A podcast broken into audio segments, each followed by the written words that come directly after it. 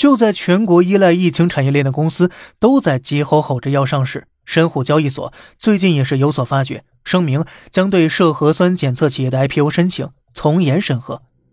尤其关注企业的可持续经营能力，负责新冠检测原料的益盛生物被第一个开刀了，取消对其发行上市申请的审议，因为上市需要付出极大成本。每一家上市公司如果上市失败了，对公司财务都是一笔极大损失。为了赶在疫情结束前赶紧上市，已经为上市忙活至少一年的核子基因才会不顾公众形象，在如此短的时间内注册这么多公司，并将业务扩展到了全国各城市。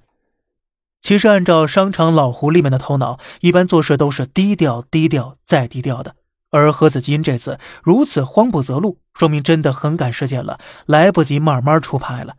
所以，这一波新闻事件的背后逻辑已经很清楚了。第一，可能各公司预判疫情将发生大变，紧急加速 IPO；第二，为了做大流水，核子基因匆忙注册公司，扩展业务，意图赶在大门关闭前冲一波上市；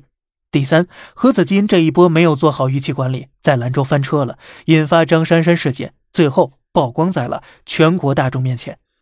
事情说到这儿呢。也没什么好说的了，只求沪深交易所把控人员能好好把控一下各企业的可持续经营能力，尤其是过于依赖疫情产业链的公司，不要给股民们造成没有必要的损失了。